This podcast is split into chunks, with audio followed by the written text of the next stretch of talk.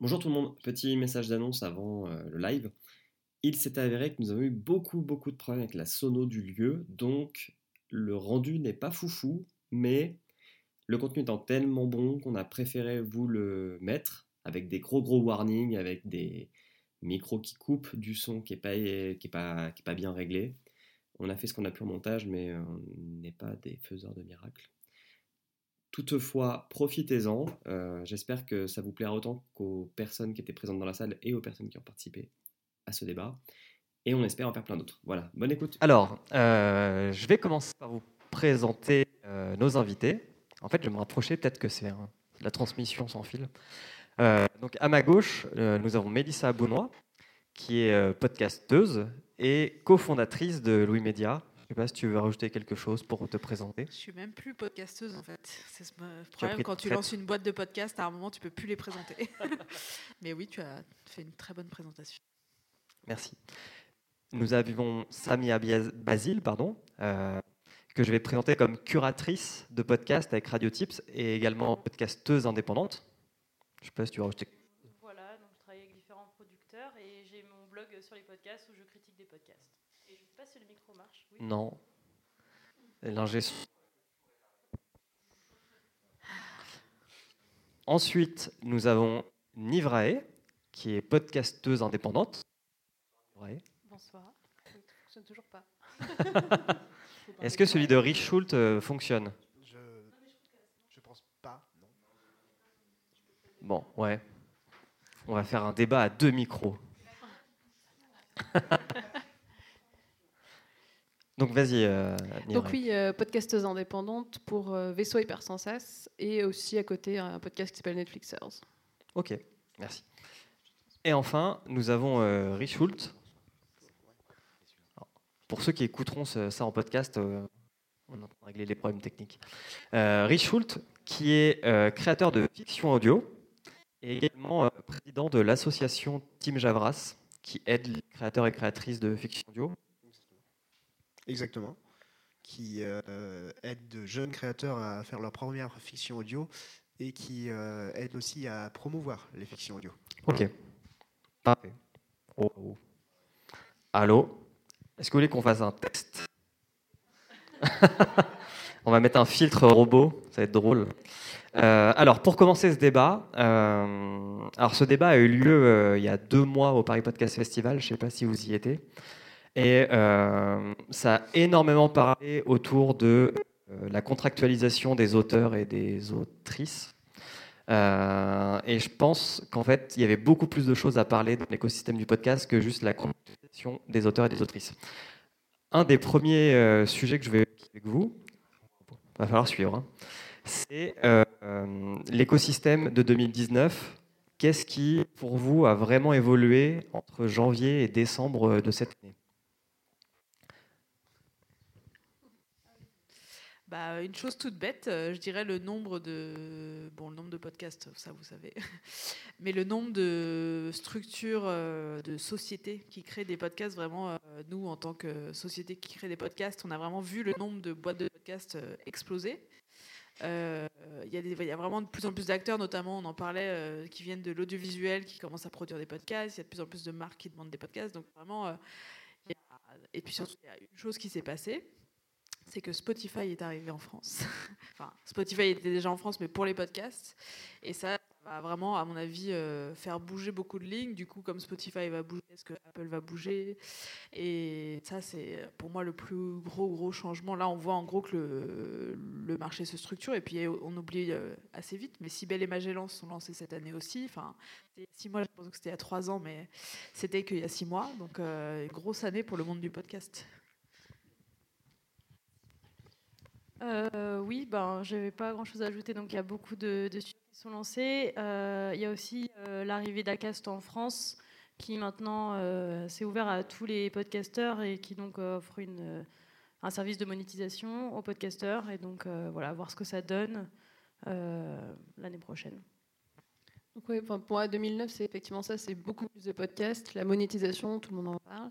Euh, les marques qui veulent toutes avoir leur podcast, que ce soit des médias, que ce soit des grandes marques, euh, que ce soit la cosmétique ou un petit peu de, tout. Et on en, parle, on parle aussi des enceintes connectées, euh, de mettre son podcast dessus, de parler. La voix devient en fait quelque chose de, central. Et en, gros, ouais, pour moi, c'est ça, 2009 2019. Après, il y a aussi eu pas mal de choses au niveau des podcasts, avec beaucoup de disparitions. Euh, des podcasts qui sont morts, qui ont disparu, et de, gros changements. Je pense qu'on en reparlera après. Euh, donc, ouais, beaucoup de mouvements, euh, mais surtout beaucoup de- d'améliorations de l'univers. Après, moi, pour mes réponses, ça va être plutôt axé fiction audio. De notre côté, on n'a pas tant d'applications que ça qui sont lancées, qui sont intéressées pour les fictions audio. On va avoir euh, Spotify qui euh, fait des coproductions. Je vois avec euh, In the Panda récemment. Et on a Cybelle aussi qui, contacte des créateurs de fiction audio, soit pour, rediffuser leurs créations, soit leur, leur proposer de créer de nouveaux contenus. Encore cette semaine, on a appris que Nico et Matt de Adopristoxis euh, allaient faire une fiction audio de 10 épisodes avec eux, donc c'est plutôt cool. En, exclu- en- pardon, en exclusivité Oui. Ok. Oui, oui. Et euh, est-ce que ces, dis- ces nouveaux distributeurs, si on part sur euh, les distributeurs que sont Apple, euh, enfin même si Apple, Spotify, même Spotify est entre les deux parce qu'en ayant acheté Gimlet, ils produisent aussi leur propre podcast. Est-ce que les, ces distributeurs ont changé votre manière de faire du podcast ou enfin, est-ce que ça a changé ouais, votre, votre quotidien de producteur Euh, oui. Parce qu'on est obligé de les voir, enfin obligé, on a envie de les voir aussi. nous, ça l'a changé dans la mesure où les budgets euh, que Spotify a, par exemple, sont assez euh, substantiels. Ils sont pas euh, exorbitants non plus, mais ils sont assez substantiels et ça change notre quotidien dans la mesure où on se dit ah ok. Donc en fait, on peut produire des choses plus ambitieuses. Mine de rien, les premières choses qu'ils ont sorties, c'est quand même de la fiction, alors qu'il y a beaucoup de fiction sonore, évidemment, mais enfin, en fait, il y en a quand même beaucoup moins que de podcasts euh, de conversation ou de podcasts documentaires ou narratifs. Et donc, euh, voir arriver ça, pour nous, ça change un peu notre façon de travailler. On se dit, ah tiens, on va pouvoir euh, essayer de faire une fiction aussi ambitieuse qu'on le souhaitait et, euh, avec un certain budget. Et ça, c'est quand même assez euh, grisant. Après, c'est vrai que côté indé, nous, ça change pas énormément de choses. On s'est ouvert à Spotify, on a été remplir le petit formulaire pour, euh, pour poster nos, podcasts dessus. Ce qui est intéressant, par contre, c'est que le public qui arrive par Spotify, pour l'instant, c'est des gens qui n'avaient pas forcément l'habitude d'écouter des podcasts. Donc, euh, nous, on trouve ça bien. Ça nous augmente un petit peu, en tout cas, notre, notre groupe d'auditeurs. Donc, euh, pourquoi pas? Après, on sent qu'il y a beaucoup de choses qui arrivent derrière et on est un peu impatient d'arriver au niveau des US, en fait, qui est, qui est quand même autre chose que ce qu'on a actuellement en France, qui est un peu limité. Euh, non, moi j'avais juste un, petit bémol. En fait, il y a des. Enfin, moi distingue quand même distributeur et euh, producteur, donc il y en a qui font les deux. Euh, mais en fait, en termes de producteur, c'est quand même euh, une, opportunité énorme pour les podcasteurs indépendants de se faire produire. Par exemple, Spotify cette année qui a lancé, enfin qui va lancer, bah, ils en ont déjà lancé d'ailleurs hier, un podcast qui s'appelle Missive, un contenu original. Il y en a d'autres, il y en a d'autres qui vont arriver en 2020. Euh, donc ça, c'est une opportunité énorme. Par contre, sur le plan purement de la distribution, je trouve qu'il y a quand même beaucoup d'applications qui se lancent euh, juste pour distribuer des podcasts. Et en fait, je suis pas sûre qu'on ait besoin de nouvelles applications euh, de podcasts. En fait, je pense qu'il y a déjà suffisamment de choses. Et je sais pas d'ailleurs, en fait, je sais pas ce que ça donne, si ça marche vraiment, s'il y a un vrai marché derrière. Voilà, ça c'est un, un petit bémol en fait sur la distribution. Je pense que là, on est un peu arrivé à saturation. Bah, alors sur tout ce qui est application, euh, je ne sais pas si vous, avez les mêmes choses sur vos stats, mais euh, si tu sors de Apple Podcast, Podcast Addict, euh, Spotify et peut-être Overcast, tu as enlevé euh, 90% de tes audiences. Quoi. Tout le reste, ça reste quand même très très limité, ou alors c'est des gens qui viennent en direct sur ton, sur ton site. Bah, Pour le coup, effectivement, pour notre associ- association, c'était plus, euh, on avait plus une communauté qui vient directement sur le site et on tend à aller euh, faire du podcast. On essaie même de pousser d'autres créateurs de fiction audio à aller euh, sur des applications de podcast. Mais ouais, normalement, il y a une petite communauté qui est, qui est derrière normalement. Dans Apple Podcast, tu as la catégorie fiction ou pas? Comédie, mais en anglais, ouais. Ok. Ok. Est-ce que vous avez euh, eu envie de travailler avec ces distributeurs? Est-ce que, donc, euh, Mélissa, tu disais que ça a permis d'avoir une autre notion de budget, de step up un petit peu au niveau du budget. Mais euh, est-ce que d'un autre côté, ça vous a créé des contraintes que vous n'aviez pas forcément avant? Pour l'instant, non. Ce n'est que le début. Euh, non, euh, dans, les les contraintes, dans les choses qui prennent du temps, euh, il y a oui, la négociation des contrats. tu en parlais au tout, tout début, où bah, quand Spotify vient de voir et que c'est une boîte pas française, les contrats sont rédigés aux États-Unis. C'est une sacrée négociation, euh, mais il n'y a pas que Spotify. Enfin, les autres distributeurs ont d'autres types de contrats. Ça va vraiment, à mon avis, être le sujet des prochains, enfin l'un des sujets des prochains mois, de voir comment, à qui appartient le contenu, euh, comment, qui cède les droits, de quoi et dans quelle mesure. Ça, c'est un peu le, ouais, le sujet de, de blocage actuel et qui prend vraiment beaucoup de temps là où bah, on a beaucoup de choses à produire tous et on n'a pas forcément euh, des mois à temps plein à passer dans des négociations de contrats. Après, quand on sera euh, des boîtes de prod du visuel euh, avec des millions peut-être, mais aujourd'hui c'est un peu compliqué.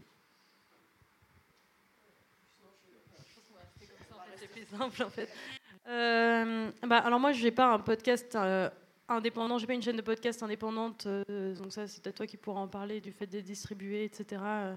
Mais euh, par exemple pour l'aspect production, euh, Spotify, enfin moi par exemple c'est vraiment une chance. c'est en fait un des rares producteurs qui permet de proposer quelque chose de totalement créatif. Hein, vraiment, c'est pas du brand content ni rien, c'est vraiment un projet purement créatif et bien payé, très bien payé. Et c'est quand même une vraie chance pour les, les podcasteurs, je pense. Euh, voilà. Moi, je vais, par exemple, je vais commencer donc un, un podcast pour Spotify euh, qui sera diffusé à partir de, janvier 2020. Euh, donc ça, c'est un, c'est encore, une, comme je disais tout à l'heure, une opportunité supplémentaire pour les, podcasteurs indépendants qui veulent se faire produire. Et juste, ça sera uniquement sur Spotify ad vitam aeternam? Alors, ad vitam aeternam, je ne sais pas, mais en tout cas, ce sera sur Spotify, voilà, c'est sûr. Ça, c'est voilà c'est le deal. Donc, de notre côté, pour, euh, pour le, label VHS, on n'est pas contre des productions. Actuellement, on fait plus, des, plus de la coproduction avec d'autres euh, labels de podcast. C'est pas. Comment dire On est quand même un groupe d'une douzaine de personnes qui avons un métier à côté. Euh, c'est pas notre activité principale.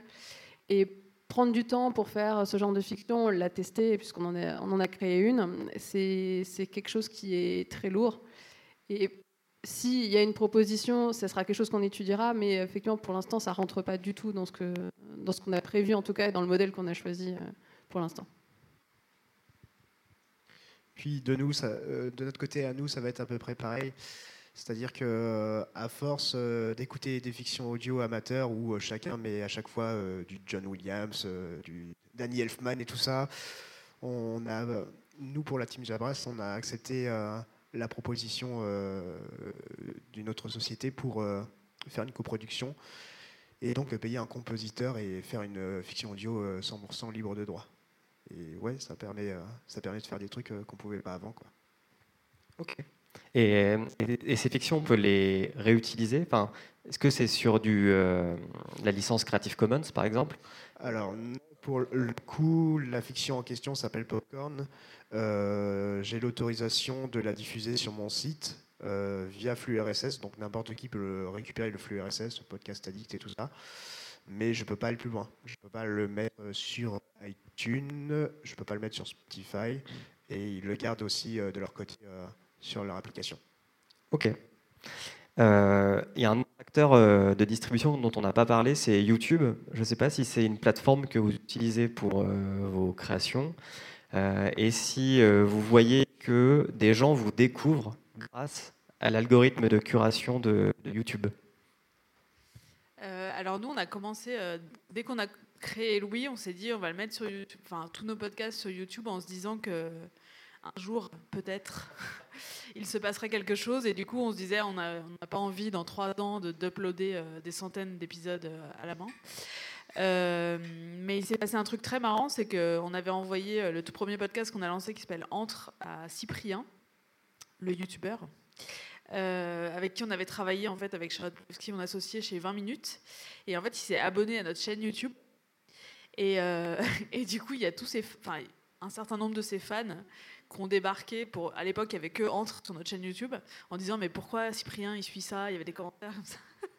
Donc ça nous a apporté une petite notoriété. Du coup, sur Ant, on a quand même des chiffres qui sont pas, pas trop mal pour euh, YouTube. Ça, ça c'est incomparable avec euh, Apple Podcast. Mais il y a quand même des, sur la playlist de Ant, il y a quand même des bons chiffres euh, par rapport au reste. Quoi. Après, il faut le consolider avec le reste de nos stats. Mais, euh, on se dit qu'à un moment, peut-être que YouTube va se réveiller dans la mesure où Google a quand même lancé Google Podcast il y a un an. Ils sont pas forcément en avance sur le sujet. Mais euh, ça, à un moment, il y a des gens qui sont tellement sur YouTube qui vont se dire Ah, mais il y a des trucs trop bien en son. En vrai, toute la question est de comment. Nous, on met juste le visuel de l'épisode avec le son. C'est pas sans ondes. Donc, c'est pas le plus sexy, mais euh, je pense que peut-être qu'à un moment, il va se passer ça. Après, euh, ça me rappelle un peu les diaporamas sonores quand on était euh, en 2000 en 2008-2009. Donc, je sais pas du tout si quelqu'un va trouver une formule magique pour que ça marche aussi sur YouTube, mais il y en a qui nous écoutent notamment comme ça. On, a le, on a le même questionnement, questionnement pardon, en, ce moment. C'est que YouTube, c'est aussi un gros moteur de recherche. On cherche Google et YouTube remonte. On a l- l'avantage d'avoir certaines émissions courtes de 15 minutes où on se dit là, ça va passer, on a fait quelques essais, ça marche plutôt bien. Sur les émissions qui font 2h30, ça implique un redécoupage derrière de certaines chroniques. Et effectivement, comme, euh, comme disait Mélissa, si on met juste une image en fond, est-ce que ça va vraiment suffire? Est-ce qu'il ne faut pas animer un petit peu? Et du coup, ça fait du boulot en plus. Au départ, on, fait de l'audio, on ne fait pas du tout de vidéo. Donc, euh, euh, ça fait partie des projets qui sont en cours, en tout cas chez nous, parce qu'on sait qu'il ne faut pas le mettre de côté. Ça marche bien. En plus, on a des, stats qui sont intéressantes sur les moments où les gens abandonnent l'écoute. Il y a vraiment beaucoup, beaucoup de choses intéressantes là-dessus. Donc, c'est un vecteur qu'on trouve important. On va, je pense, l'augmenter très grandement en 2020. Euh, c'est dans nos projets euh, là-dessus. Mais il y a les vidéos Facebook aussi. Parce qu'il y en a qui se servent de ça pour euh, faire des chiffres foufou. Nous, on le- euh, ouais, tu peux bah, de la même manière mettre sur Facebook et comme tu joues ta vidéo Facebook, la vidéo Facebook se joue quand tu scrolles dans ton ton feed, ça, te peut, ça peut te permettre de gonfler certains chiffres d'audience. Nous, on le fait pas, mais euh, je sais que certains le font et qu'il y a des gens qui découvrent aussi les podcasts comme ça, ce qui est assez dingo.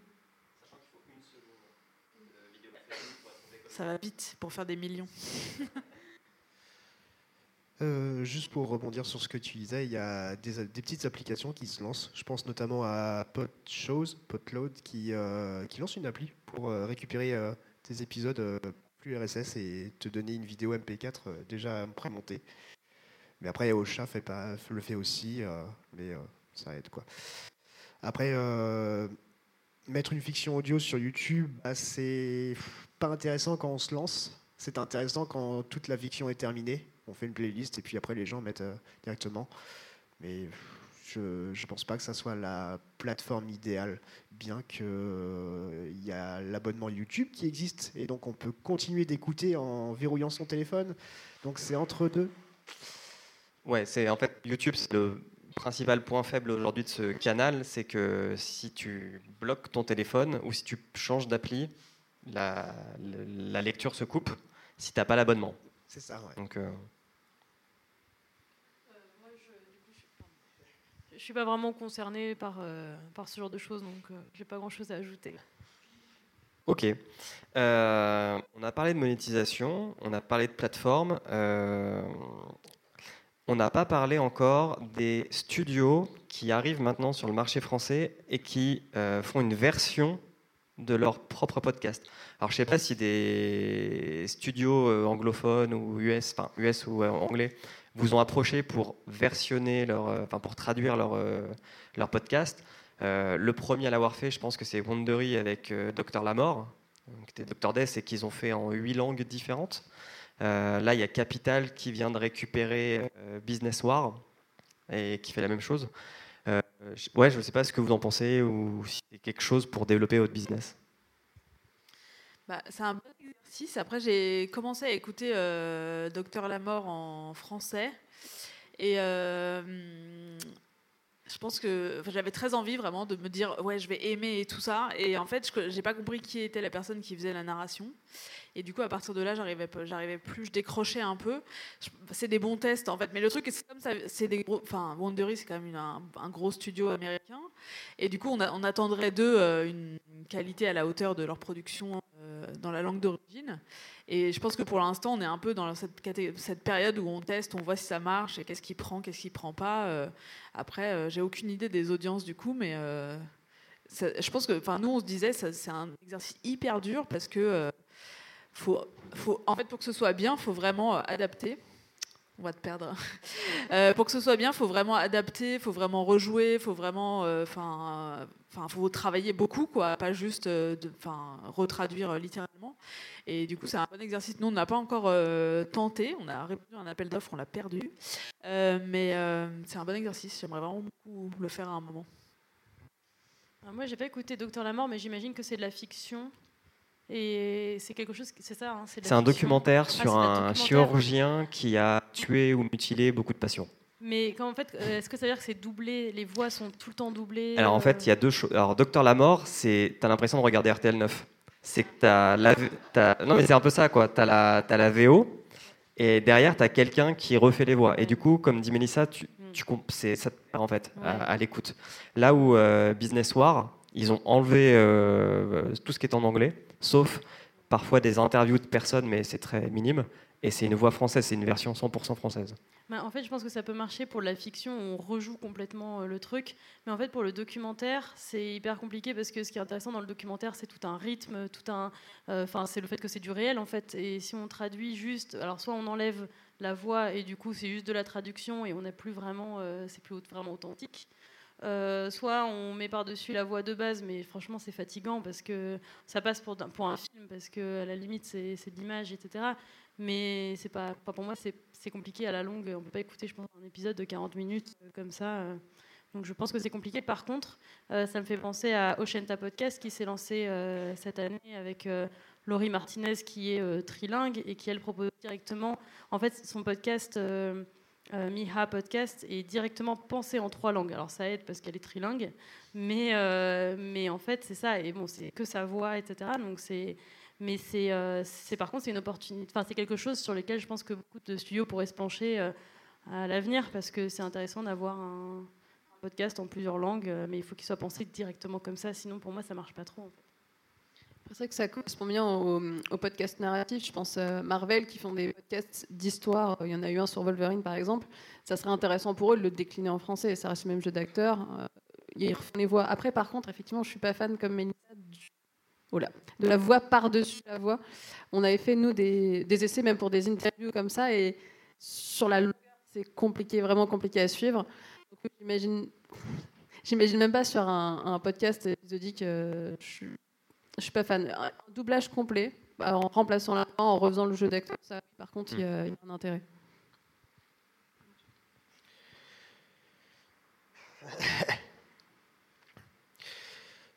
Après, ouais, y a, je pense à des fictions audio, toujours, euh, je pense à la BBC qui fait des, fictions audio de Doctor Who. Je signerai pour entendre du Doctor Who euh, audio en français, clairement.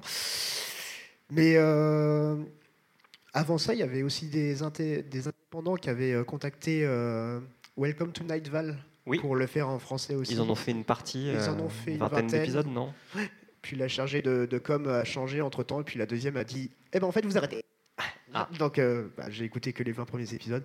Mais ouais, ça serait, ça serait cool. ça serait cool que soit des labels, soit des indépendants et tout ça, de plusieurs langues différentes, se mettent en, contact pour je sais pas, s'échanger des productions et puis euh, redoubler chacun de leur côté. Ouais, je pense que ouais. Ok. Vas-y, Samia. Je voulais juste dire que c'est quand même, c'est vrai que c'est frustrant. Euh, ça, c'est euh, dans l'audio, le fait que par exemple un film peut s'exporter assez facilement avec des sous-titres, etc. Et c'est vrai qu'en fait, on ne peut pas écouter des podcasts chinois, on ne peut pas écouter des podcasts dans des langues qu'on ne parle pas. C'est vrai qu'il y a un côté assez frustrant. Je pense qu'on passe à côté de choses absolument merveilleuses. Mais bon, ça fait partie du jeu je tombe exactement dans ce genre de cas puisque bah, j'essaie d'écouter des euh, audiodramas japonais et je ne parle pas japonais. et, euh, et, du coup, pour, euh, pour travailler un peu sur l'accessibilité de, des podcasts, est-ce que vous faites des transcripts de vos productions Ou est-ce que, parce que de plus en plus de boîtes là sont en train de travailler sur, avec de l'intelligence artificielle. Et Google aussi le fait d'ailleurs pour scroller tout ce qui se passe dans vos podcasts. Apple le fait aussi.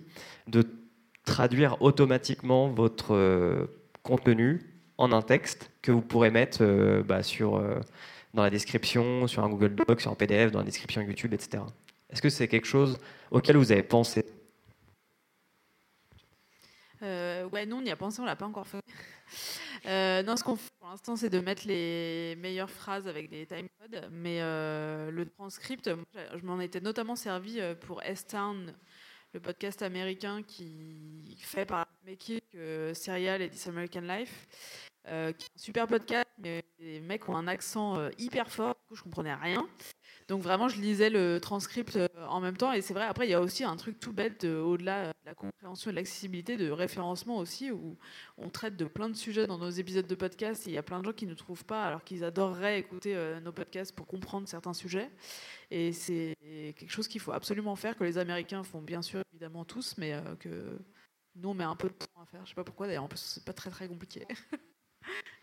on a fait des tentatives euh, mais sur un podcast qui dure à peu près deux heures et demie, avec beaucoup de vocabulaire euh, un peu abrégé, avec des noms, des, enfin, le rendu était pas bon. Euh, clairement, c'était c'était pas, pas lisible, pas exploitable. je pense qu'on aurait peut-être passé moins de temps à le refaire soi-même. Donc pour l'instant, on l'envisage pas du tout. Après, peut-être ça viendra. Enfin, si on fait les vidéos YouTube, on va forcément se mettre à les sous-titrer mais ça sera effectivement sur des extraits de 10-15 minutes, mais pas les émissions de 2h30. C'est trop complexe, c'est beaucoup trop précis pour le faire faire en automatique pour l'instant. En tout cas, surtout en langue française, euh, j'ai l'impression que pour l'instant, les outils sont pas au top. Oui, je sais que ça se fait beaucoup aux États-Unis, donc je pense euh, pour des questions de référencement, parce que comme on dit, Google est sourd et n'entend pas euh, les podcasts, et voilà. pour l'instant, mais peut-être qu'un jour ça se fera. Euh, mais après, euh, c'est vrai que c'est un énorme, je pense que c'est un énorme boulot derrière. Par contre, il y a aussi un souci d'accessibilité aux personnes malentendantes et je sais que ça peut aider. Il y a aussi un super podcast américain sur euh, la prison qui, du coup, en fait, fait des transcripts parce que du coup, ça permet de, les personnes en prison peuvent pas l'écouter le, podcast. Donc, ça permet en fait d'envoyer le transcript et donc ils ont quand même accès sous une certaine forme à ce podcast-là. Donc, il y a des personnes pour diverses raisons qui n'ont pas forcément accès à l'audio. Donc je pense que c'est quelque chose à envisager, mais effectivement, c'est un travail de titan, je pense. Je vais me positionner en tant qu'auditeur sur cette question, euh, sans forcément avoir le transcript. Ce qui est déjà cool, c'est de mettre en place euh, pour des fictions audio euh, le script original par défaut sur, sur son site ou sur un Google Doc. moi, en tant qu'auditeur qui, qui a du mal à, suivre quelque chose d'étranger et tout ça, j'ai réussi à suivre Cabine Pressure euh, euh, fiction audio slash euh, fiction radiophonique de la BBC. Et même juste en faisant clic droit, traduire avec Google, bah, on arrive quand même un petit peu à suivre, donc ça permet. Ouais, tu comprenais 80% du truc, quoi. Ça, Ok. toujours sur un peu la technique. Bon, il y a un autre grand serpent de mer dans le podcast qui est l'audience, enfin la mesure de l'audience. Chacun euh, présente ses chiffres. Euh, est-ce que, au cours de cette année, vous avez appliqué la fameuse norme IAB2 Très Berger l'a fait? Est-ce que, est-ce que même pour vous, les audiences, c'est un truc que vous suivez tous les jours? Est-ce que vous arrivez à vous en détacher? Enfin, je sais qu'on peut en parler des heures, hein, mais euh, quand, quand, je vous dis audience, qu'est-ce que vous pensez? Waouh Quelle question. Alors moi j'adore l'audience pour la simple et bonne raison que j'ai toujours été journaliste sur le web et qu'on avait toujours accès à des petits outils de stats, enfin petits, pas du tout petits, des vrais outils de stats, euh, notamment Chartbeat qu'on avait chez Slate.fr et que je regardais vraiment à chaque euh, toutes les cinq minutes. Et en fait, sur le podcast, c'est beaucoup plus frustrant parce que donc Chartbeat, c'était un merveilleux endroit où on pouvait voir vraiment en temps réel les gens euh, sur les articles, est-ce qu'ils scrollaient la moitié, le, une minute, bref. Et il n'y a pas du tout ça pour les podcasts où les chiffres sont fixes et même pas de petits schémas qui bougent et tout, bref. Euh, mais donc, pour répondre à ta question plus sérieusement, moi, je regarde les chiffres tous les jours de, des podcasts, même plusieurs fois par jour, notamment le jour où ils sortent. Et euh, donc on était chez Pipa en fait au début de l'année. On a commencé euh, la boîte et Pipa se lançait en fait en 2000, euh, fin 2017. Et on était très contente de cette solution, notamment parce que la présentation des stats était assez précise. On pouvait voir qui écoutait sur quelle app, qu'est-ce qu'ils écoutaient. Enfin les chiffres étaient mis à jour assez régulièrement. Et en fait, mais c'était pas certifié IAB. donc à un moment on s'est faudrait arrêter, enfin justement parce que tous les acteurs du podcast se sont dit bon, les audiences, c'est quoi? Et parce que nos clients nous disaient mais les audiences, c'est quoi? Et on parlait d'écoute, donc qui rassemblait à la fois le téléchargement et le streaming. Et donc on rassemblait sous le terme d'écoute parce que téléchargement ne représentait pas aussi le streaming et streaming ne représentait pas téléchargement. Et donc on est passé sur Ecast. Quand Ecast a débarqué en disant coucou, on arrive, euh, et ils nous ont dit on est certifié IAB, on a fait ah ok. Et donc là, euh, et ils ont racheté Pipa euh, trois semaines après. Et donc c'était bien pratique parce qu'on disait ah bah on est déjà là, c'est parfait. et donc maintenant on a des chiffres. Et mais on a quand même vu la différence entre le moment où on est passé de Pipa à Ecast où du coup les chiffres ont quand même baissé. On a perdu quand même 20% de dans les chiffres d'audience, donc c'est quand même euh, quelque chose qu'il faut prendre en compte. Mais maintenant, au moins, on sait qu'on a une mesure qui est certifiée et a priori, euh, de plus en plus d'hébergeurs vont, enfin, la plupart des hébergeurs un peu euh, solides vont faire ça. Après, il y a toujours cette question de sur YouTube, sur SoundCloud, est-ce que ça agrège tout? Il faut vraiment en fait avoir quelqu'un qui fait ça vraiment régulièrement. tu sais très bien, Julien, c'est ton sujet. Euh, pour vraiment suivre ça, parce qu'en fait, il n'y a pas de, il a pas enfin, il a pas de structure, enfin de d'audience, voilà, de référentiel et d'audience consolidée euh, pure. Chacun agrège un peu tout ce qu'il veut. Ils mettent euh, des audiences Facebook. Enfin voilà, du coup, ça fait des chiffres qui n'ont rien à voir les uns avec les autres, d'un studio à un autre, d'un producteur à un autre. les, chiffres de radio, c'est médiamétrie. C'est un grand bazar pour l'instant, mais euh, il y, y, a deux mesures d'audience qui sont en train de se distinguer. Il y a effectivement Médiamétrie qui utilise des radios pour les podcasts de replay. Et il y a la deuxième chose que tu connais mieux que moi, donc je vais te passer le micro. Et il y a la CPM, qui est l'organisme qui mesurait le trafic sur les sites de presse en ligne et puis la presse euh, papier de base, qui euh, maintenant a sorti une norme qu'elle a qualifié de francisation de la norme IABV2. Mais on ne sait pas trop encore ce qu'il y a dedans. Alors, notre côté, on, est, on suit le, tracking avec PodTrack. Donc, ils sont IAB aussi, ils sont passés. Euh, on n'est pas tous les jours euh, clairement sur les stats. On regarde une fois par mois pour les podcasts, juste pour vérifier qu'il n'y a pas eu un drame, qu'il ne s'est pas passé quelque chose qu'on n'a pas vu, ou qu'il n'y a pas eu une explosion qu'on n'aurait pas, euh, qu'on pas calibré. Mais on ne le suit pas, on est juste plus proche sur le côté communautaire, on a le côté groupe Facebook ou Discord où on, a les gens, on préfère en fait le côté proximité de l'audience que le, suivi des stats. Après, on n'est pas à un niveau où on, fait de l'argent, donc c'est pas forcément un truc qui, nous importe. On n'a pas de projet à vendre derrière, donc ça reste un chiffre intéressant pour savoir où on se situe et comment ça évolue, mais c'est ça reste indicateur. Si je peux te demander, est-ce que tu est-ce que tu voilà, le nombre de téléchargements Est-ce que tu regardes où est-ce qu'on t'écoute? Par quelle appli? Hmm. C'est quoi qui t'intéresse? On regarde surtout le nombre de téléchargements sur le, sur le glissant, sur les, la première semaine, pour se dire vraiment les gens euh, potentiellement fidèles, euh, et surtout sur les, on va dire, la, pas la longue traîne, mais euh, nos vieux épisodes qui remontent, lesquels remontent. on essaie de trouver les raisons. Des fois, pour le défausser, par exemple, c'est un jeu qui va être mis en avant, tout d'un coup, il remonte, enfin, ça se voit rapidement. Donc c'est ça qui nous intéresse surtout. Après, euh, on a les stats Spotify et Deezer. Deezer, c'est un truc à dézipper, bon, on les regarde jamais. Euh, Spotify, quand on y pense, on les intègre dans le tableau, mais la plupart du temps, euh, non, on les intègre pas. Enfin, on voit que ça augmente, donc c'est intéressant. Mais c'est vrai que pour l'instant, ouais, c'est surtout d'avoir le, nombre de, téléchargements.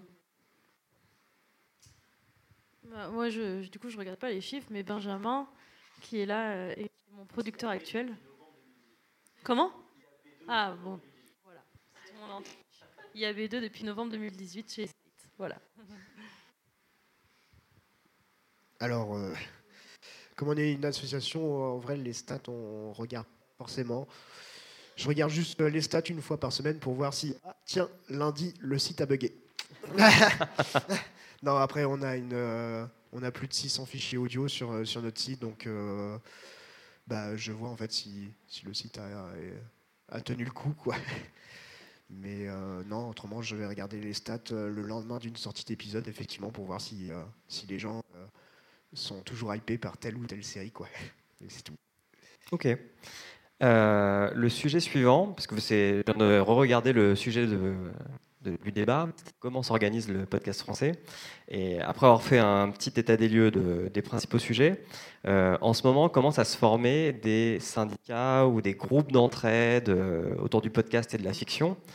Euh, ma première question, c'est qu'est-ce qui vous ferait adhérer à un syndicat ou quelle est la chose que vous attendez d'un syndicat ou d'un groupe d'entraide, sachant que vous êtes dans des positions différentes euh, dans le podcast Vas-y, Samia. Alors moi je pense que c'est vraiment très très important en fait que les, créateurs se- comment dire se regroupent en syndicats.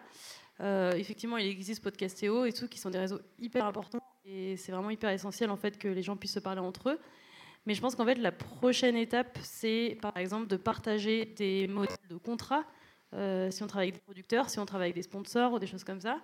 Euh, et aussi une fourchette de, prix, de tarifs. Parce que ça, c'est hyper important. Il y a vraiment des tarifs qui sont très très différents d'un producteur à l'autre. Euh, et il y a quelque chose que moi j'ai remarqué depuis que j'ai commencé à être produite, c'est-à-dire que souvent euh, les tarifs sont quand même imposés aux podcasteurs. C'est pas toujours le cas, mais c'est souvent le cas. En fait, c'est un peu, bah voilà, on paye tant. si tu veux travailler avec nous, tant mieux. Sinon, tant pis. Il y en a plein d'autres. Et en fait, je pense que c'est quand même. Alors, il y a toujours des choses à prendre en compte. Est-ce que c'est un média? Est-ce que c'est une entreprise privée? Est-ce que c'est euh, voilà un- une entreprise à but lucratif ou pas? Ça, c'est hyper important. C'est des choses qui, sont vraiment à prendre en compte. Mais euh, il est important aussi que les podcasteurs aient une marge de manœuvre en face, euh, qui se parlent des tarifs et, euh, et qui puissent en fait négocier, en fait, tout simplement. Donc, je pense que c'est l'enjeu pour 2020. En fait, c'est ça. Et donc, il y a le PIA qui a été créé pour assembler les producteurs. Je pense qu'en face, il faut un interlocuteur euh, côté créateur, voilà, pour pouvoir travailler ensemble, tout simplement. Pour rebondir euh, sur ce que tu dis, effectivement, euh, bah, comme je vous ai dit, avec la team Javras, on, a eu un contrat pour une fiction audio. Genre, deux semaines après, on a eu une application de livre audio qui nous a contacté, qui nous a dit on va ouvrir du podcast et on va vous rémunérer par rapport au nombre d'écoutes qu'on aura. Donc ça veut dire que c'est clairement c'est eux qui vont faire la promotion du truc qu'ils nous prennent. Donc non, vraiment, euh, je pense que je, m'additionne à ce que tu dis. Ouais, ça serait, ça serait cool d'être euh, mis en relation, euh, fait, comme dans un collectif, avec d'autres créateurs et voir ce qui se fait et quelles sont vraiment les, les mesures à adopter. Quoi. Beaucoup de choses à dire. Non, mais ouais, déjà, il y a tellement d'acteurs, effectivement, entre les créateurs qui sont parfois les personnes qui amènent l'idée, parfois des gens qui vont être animateurs, parfois qui vont être animateurs et journalistes, parfois qui vont être animateurs et chargés de prod. Euh, Il y a déjà tous ces métiers-là, les ingé-sons, les musiciens, c'est de la musique. Du coup, la SACEM ne comprend pas trop encore les podcasts natifs, mais ça y est, ils, ont compris. Donc, euh, il y a tellement d'intérêt à défendre et il y a tellement euh, pas pour l'instant de syndicats parce que bah y a quatre ans il y avait beaucoup moins d'acteurs, enfin même il y a deux ans il y avait beaucoup moins d'acteurs. Donc ouais, ça va être l'année de, comme je disais au début, la- l'année de la structuration, mais aussi pour la défense des droits parce que même si je mets ma casquette de productrice, nous, en tant que producteurs, effectivement, on a euh, des créateurs, des auteurs, des, tous les métiers. Et il y a aussi donc ces plateformes qui arrivent et qui, euh, qui sont donc euh, plateformes euh, Deezer, Spotify, enfin qui arrivent, qui étaient là, mais qui arrivent sur le podcast en tout cas, et qui, elles, ont leur version de contrat avec la propriété intellectuelle sur des idées qui sont peut-être les vôtres, peut-être pas. Et du coup, ça, c'est vraiment des choses qu'il faut défendre. Et après, il y a ce, qu'on se disait, donc le PIA s'est constitué à l'occasion du Paris Podcast Festival, euh, producteur indépendant audio, euh, qui rassemble des producteurs euh, qui ont créé des sociétés de podcasts. Euh, et l'un des enjeux est aussi que le podcast est l'une des industries créatives qui n'a aucune aide à la création et qui du coup euh, bah, ne peut pas être aussi ambitieuse que ses camarades du cinéma, de la télévision, euh, et où du coup il y a beaucoup de choses à aller défendre auprès du ministère de la Culture notamment, pour arriver à trouver euh, un moyen de trouver plus d'argent pour produire des choses plus audacieuses, plus ambitieuses. Après, c'est vrai que comme ça a été dit, il y a beaucoup de métiers et on n'a pas de grille actuellement. C'est vrai quand on demande des choses, des voix, de l'écriture de scénario, on, est dans le flou complet. Donc, bah, je, pense par exemple, on a un groupe qui s'appelle les podcasteux sur Facebook. Ça arrive très souvent où tout le monde se pose la question, mais du coup, c'est combien, comment ça marche, euh, qu'est-ce qu'il faut que je fasse? Et oui, il y a besoin, il y a besoin de structure, il y a besoin de créer quelque chose pour qu'effectivement on soit entouré, encadré, et faut le mettre en place. Je pense que la nécessité, elle n'est pas euh, que pour les grosses boîtes qui vont faire du podcast, elle est pour tous, autant les petits indépendants qui vont vouloir monter, peut-être se faire arnaquer d'accepter le premier truc parce qu'on nous a imposé le prix, mais au moins c'est un job. Donc oui, il y, a- besoin vraiment d'un encadrement. Et euh, juste aujourd'hui, euh, Samia et Nivrae et Richult, quand vous propose un projet ou quand vous vendez votre idée, vous prenez toujours le contrat qu'on vous propose ou aujourd'hui vous avez votre propre template que vous avez revu avec un juriste ou un avocat ou... Ben, j'avoue que pour l'instant, d'ailleurs, il n'y a pas toujours des contrats. hein, ça, c'est aussi le, Ah. le truc, ça dépend. Euh, mais c'est vrai que globalement, on est un peu encore, je pense, passif en tant que podcasteur. Après, il y en a peut-être qui s'y connaissent plus. Je connais une podcasteuse qui est euh, à la base euh, avocate en droit du travail, donc forcément, euh, elle sait négocier. Euh, je pense qu'en fait, nous, on a une vraie. En fait, on ne connaît pas grand-chose. On ne connaît pas nos- ce qu'on peut négocier, ce qui, est faisable ou pas. Donc euh, moi, à part les, tarifs, en fait, euh, il n'y a pas grand-chose euh, en termes de contrat, de, de propriété, etc., sur lesquels je peux vraiment négocier pour le moment. Donc c'est important d'avoir un, un outil, je pense, pour ça, justement. C'est vrai que nous, de notre côté, on est un peu plus sur de l'appel. Voilà, c'était cool, hein?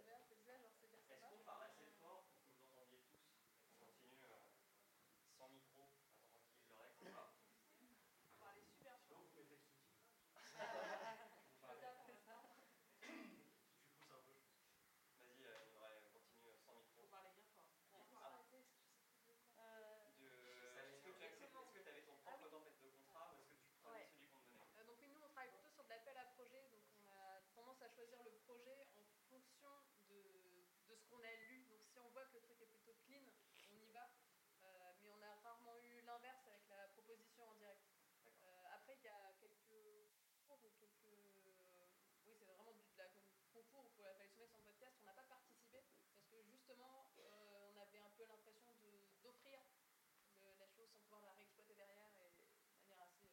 assez Ça rappelle les- quelque chose euh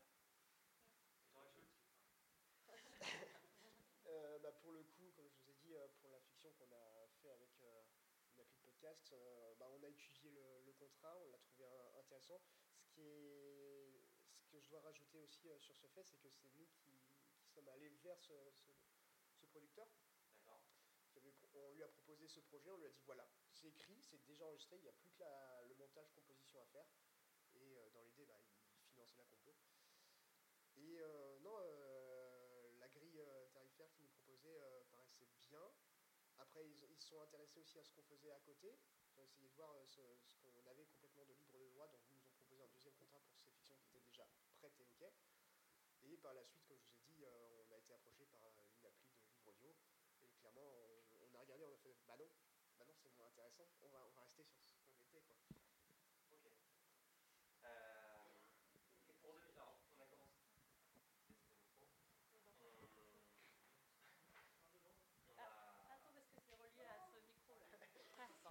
Mais ça marche pas.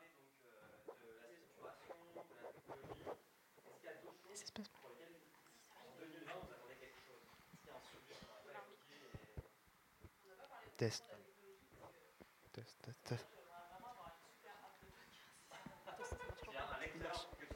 Si Ah oui. Euh, J'aimerais vraiment avoir une super app de podcast. Là, je suis en train lentement de. Je suis entre deux apps de podcast. Je suis entre Spotify et euh, mais où il n'y a pas tout et Castro, qui est une app de podcast que j'aime beaucoup, euh, à laquelle je me suis mise après avoir vraiment essayé 44 fois Apple Podcast et que ça m'a dit réessayer. Et, et du coup, bah, en fait, on est en 2019 et on on peut toujours pas écouter simplement des podcasts. Et vraiment, euh, quand je vais euh, vendre des podcasts à des médias, des marques, des plateformes, il y a toujours quelqu'un qui n'écoute pas de podcast dans le rendez-vous. Et quand j'essaye de lui montrer comment écouter, ça a toujours l'air compliqué. Et donc j'aimerais vraiment euh, qu'on puisse avoir une techno à, la hauteur. Après, euh, moi j'aime assez Sibel, je trouve que ça marche assez bien, mais ça reste quand même euh, une appli qui voilà qui n'a pas tout, mais et surtout qui est sortie il y a quelques mois, donc est encore en amélioration, mais que je trouve assez chouette. Je sais pas en fait à quel moment on se dira ah ça y est, on a le YouTube du podcast. Alors, juste pour revenir sur les applis, le truc c'est qu'elles sont gratuites. Donc en soi, tu peux même pas te dire elles vont mourir parce qu'il n'y a pas de, il a pas de fond et bah, elles vont juste rester euh, dans le cimetière des apps. Et il y aura toujours des gens qui écouteront euh, tes, podcasts par euh, Echo, par Toutac, par, euh, enfin, comme, comme l'as- c'est toi Samia qui disait qu'il y avait énormément d'applications qui se lançaient. Et effectivement, tu as l'impression qu'il y en a une qui sort tous les mois sans aucune nouvelle fonctionnalité. Parfois il y en a une, tu vois, mais c'est juste que tu la vois pas ou tu veux pas que ça et que du coup il n'y a pas celle que tu voudrais aussi et du coup enfin c'est un enfer hein. Je- nous à un moment on s'est dit est-ce qu'on devrait? Après on fait, non, non surtout pas. C'est pas notre c'est pas notre métier. C'est vraiment pas notre métier. On a fait euh, enfin quand j'étais encore à Slate on avait juste fait des refontes de sites. C'était déjà tout un truc. Donc euh, faire une appli et tout euh, c'est hyper compliqué. En même temps je comprends les gens enfin et même même Google l'appli Google Podcast c'est pas la plus la mieux quoi. Alors que pour le coup tu vois ils ont des ils ont des fonds. On peut dire qu'ils ont des fonds Après, je suis sur euh, Podcast Addict, mais qui clairement a été fait par un développeur. Euh, gros problème d'ergonomie. Donc, euh, oui, pour quelqu'un qui aime bien euh, jouer avec son appli, jouer avec les paramètres, c'est génial. On peut tout faire. Il y a des applis, enfin, il y a clairement des podcasts où je coupe les 12 dernières secondes pour pas avoir la pub pour d'autres trucs. Euh, on peut vraiment faire ce qu'on veut, euh, pré-télécharger des épisodes à telle heure, tel jour, euh, mettre automatiquement un épisode de tel podcast toujours en premier. C'est vraiment hyper pratique. Mais c'est pas le genre d'appli que je présente en premier aux gens qui connaissent pas du tout les podcasts parce que c'est pas ergonomique. Il y a pas, y a effectivement, comme disait Mélissa, t'as pas l'appli qui fait l'effet waouh tout de suite où ça marche bien, où tu retrouves toutes tes fonctionnalités de base et qui est, bien faite. Ça n'existe pas je pense que l'inconvénient c'est que si moi je dois migrer aujourd'hui pour changer d'appli de podcast, j'ai du mal à, enfin, je sais pas, faut tout récupérer, je sais pas, j'en écoute énormément de podcasts, va falloir tous aller les rechercher, les remettre dans l'appli, pouvoir dire, alors là j'en étais à tel épisode, donc c'est complexe maintenant de changer une fois qu'on a nos habitudes. Mais effectivement, une, belle appli qui me, fonctionnerait bien et qui soit ergonomiquement euh, pratique, ouais, j'aimerais beaucoup, ouais, 2020. Mais après, je vais enfoncer une porte euh, ouverte, clairement. C'est pour tout. C'est-à-dire que quand tu vas te lancer dans le montage vidéo, tu vas prendre euh, Windows Movie Maker parce que bah, c'est simple, c'est bien, sauf que bah, Premiere Pro, qui est beaucoup plus compliqué à appréhender, tout ça, fait beaucoup mieux, a beaucoup plus de technique et tout ça. Mais c'est pareil pour tout, en fait. Bah, sauf YouTube qui a un peu euh, cannibalisé la lecture de vidéos audio.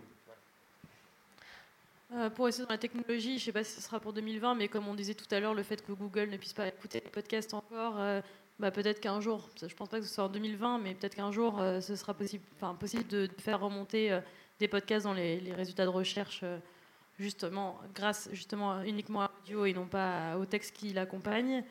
Et puis, c'est-à-dire que par exemple, quand on tape une recherche sur, quand on fait une recherche sur Google, euh, par exemple, on a les vidéos YouTube qui se mettent en haut. euh, Donc, euh, je pense que ça serait possible peut-être un jour d'avoir euh, des lecteurs aussi qui se remontent. euh, t'as le player Google maintenant. Ah oui, je savais pas. les- Si, si Oui. tes podcasts sont sur Google, si je ne me trompe pas, Google Podcast, t'as le player. Genre, si tu tapes Book Club Podcast, t'as le player. euh, Donc, si on Google tape, à la place des vidéos de. Ah oui, d'accord. Bon, bah alors, j'ai rien dit, c'est déjà fait. Et euh, je sais pas trop à part ça. Alors juste, ouais, pour Google, en fait, ils sont en train de remonter les résultats de podcast, comme dit euh, Mélissa, où euh, à, Londres en, en juin, donc euh, c'était le- l'Europe Podcast Day, je crois, ouais. et euh, il y avait le mec, il y avait le product manager de Google Podcast, et il expliquait que euh, si tu fais du contenu court éducatif et dans plusieurs langues, tu as de grandes chances d'être dans les premiers résultats de Google quand on tapera un terme, après les articles et les vidéos YouTube. Bah, c'est chouette. Il nous reste 10 petites minutes. Est-ce que vous avez des questions dans la salle? Alors j'ai essayé de venir avec un tableau, vous avez vu euh, la technique, donc je fais ce que je peux. 1, 2, 1, 2.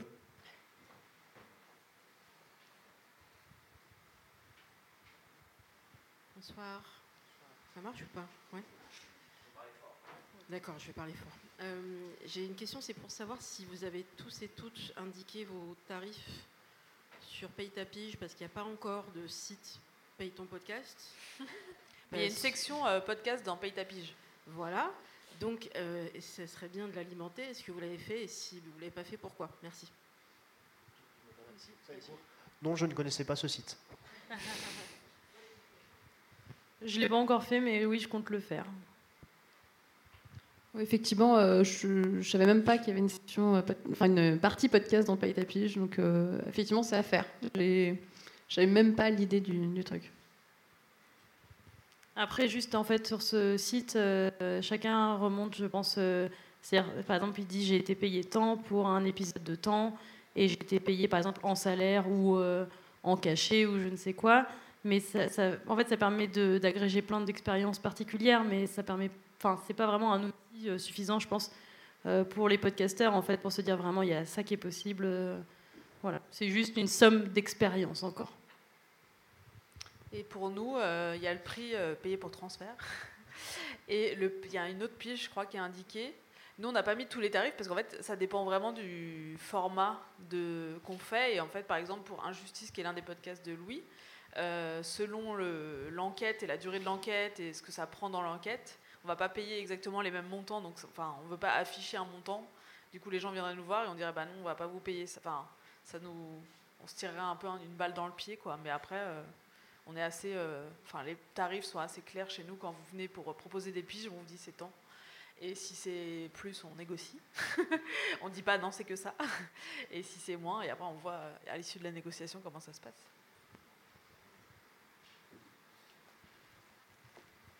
Moi, j'ai trois questions. Euh, la, première, c'est euh, pour. euh, Enfin, en fait, beaucoup de gens disent qu'ils vont lancer le Netflix du podcast avec Sibel et Magellan. Et en fait, le YouTube du podcast, ce qui manque pour avoir YouTube, c'est que les gens importent. Enfin, sur YouTube, la plateforme qui importe, c'est YouTube. Alors que sur les podcasts, on va chez Ocha, chez Acast et avec des flux RSS. Donc, c'est ça qui change. Enfin, forcément. Et donc, c'est pour ça, je pense qu'il n'y a pas d'appli qui monte parce qu'il y a ce truc-là. Et du coup, ma question, c'était euh, comment on peut euh, penser euh, une, appli de podcast qui héberge des podcasts sans qu'il y ait un modèle économique derrière qui soit le modèle ou dans lequel tu finances forcément? Je ne sais pas si c'est très clair, mais du coup, euh, Je, alors, je vais essayer de répondre.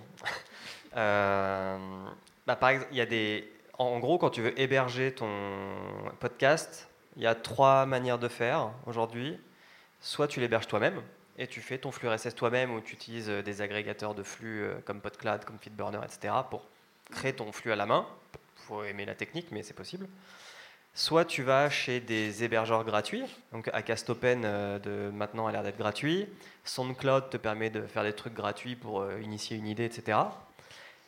Mais tu auras toujours une limite. Enfin, après, euh, on ne travaille pas avec des philanthropes, malheureusement, donc euh, les entreprises ont besoin aussi de se rémunérer. oui, mais YouTube, par exemple, quand tu, tu payes à aucun moment, quand tu vas mettre ta vidéo sur YouTube, à aucun moment tu payes.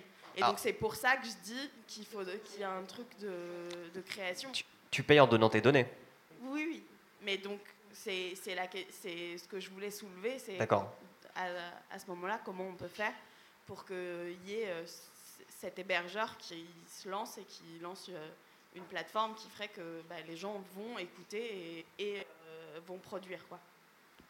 Alors, j'ai pas de réponse comme ça, puisque YouTube se paye avec tes données, Spotify se paye avec tes données aussi, euh, qui peut après bah, revendre à, des régies pub. Et je sais pas si un jour on verra comment dire, un acteur qui aura ce modèle-là. C'est pas le modèle de Encore, A-N-C-H-O-R, là, qui a été racheté par Spotify, qui te permettait de mettre en ligne très vite des podcasts, même de les monter en direct? Ah, ok. Du puis- modèle économique. Et il y a un problème aussi parce qu'ils s'accaparent le, le fichier et ils le vendent euh, dans d'autres plateformes et du coup ça, ça crée pas mal de problèmes. Mais euh, et sinon euh, pour euh, je trouvais ça intéressant les réflexions sur les syndicats et sur euh, les organisations. Et je pense qu'il y a un truc qui euh, enfin pour moi va popper en 2020 ou en 2021 c'est une organisation de podcasteurs indépendants qui enfin il y a déjà Podcut mais à mon avis il y en a une autre qui va popper parce que beaucoup de podcasteurs se retrouvent débordés par le nombre de travail que ça fait. Et en même temps ils vont se mutualiser pour je sais pas payer des directeurs artistiques des et parce que les labels veulent pas euh, pour le moment avoir des podcasts qui sont pas natifs de et je pense que ça c'est un truc qui à réfléchir et qui va sûrement arriver. Ok, merci.